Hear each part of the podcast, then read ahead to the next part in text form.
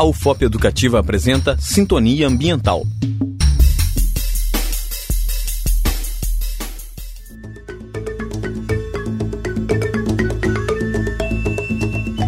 Caros ouvintes, sejam bem-vindos a mais um Sintonia Ambiental.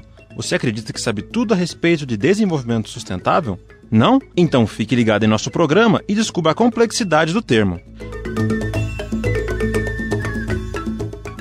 Preocupação com o meio ambiente teve início em 1972 através da realização da Conferência de Estocolmo, cujo objetivo foi a conscientização da sociedade em relação à utilização dos recursos naturais. Em abril de 1987, a Comissão Mundial sobre Meio Ambiente e Desenvolvimento apresentou a definição da expressão desenvolvimento sustentável no relatório de Brundtland, também conhecido como Nosso Futuro Comum, durante uma assembleia da Organização das Nações Unidas, a ONU.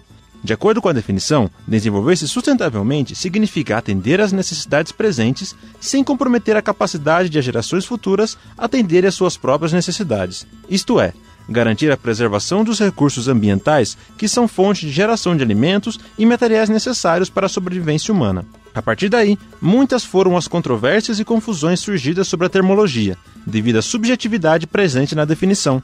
Existem dúvidas sobre quais as necessidades atuais da humanidade a serem atendidas e na forma como o conceito se parece mais um desejo filosófico de garantir a preservação do meio ambiente que uma ação concreta. Além disso, é comum a associação com outros conceitos, como o de uso e crescimento sustentado. Alguns autores consideram como uso sustentado a utilização dos recursos naturais de maneira controlada, de forma que a natureza seja capaz de se renovar continuamente através de seus processos naturais.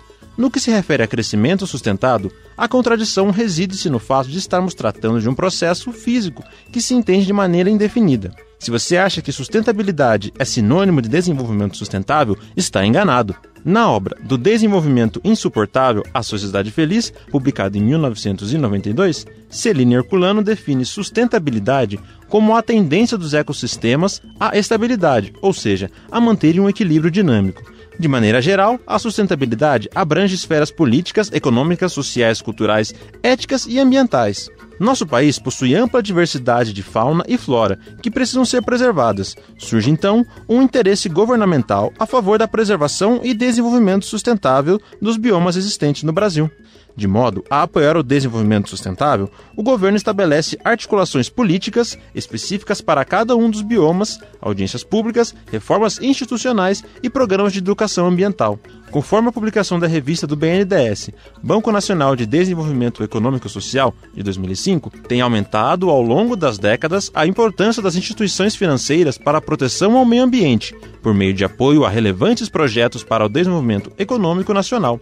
O financiamento é um importante instrumento de proteção ambiental, podendo as instituições financeiras, públicas e privadas contribuírem de forma significativa para o desenvolvimento sustentável do país, por meio da inclusão da variável ambiental em suas políticas de concessão de crédito. Desta forma, essas instituições devem exigir o licenciamento ambiental dos projetos financiados e se atentarem aos princípios de responsabilidade social e ambiental na sua execução, estando sujeitos à penalidade diante a ocorrência de danos ao meio ambiente Diante disso, fica a expectativa de que o desenvolvimento sustentável não seja apenas um ato de fé, mas de ações que possam realmente garantir que as futuras gerações tenham o direito de usufruir os mesmos recursos que nós. Termina aqui mais um Sintonia Ambiental. Até a próxima!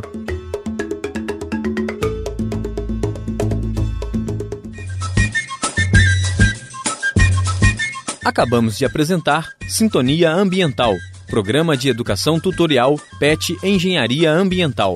Orientação: Professor José Francisco do Prado Filho. Apresentação: Rodolfo Dias.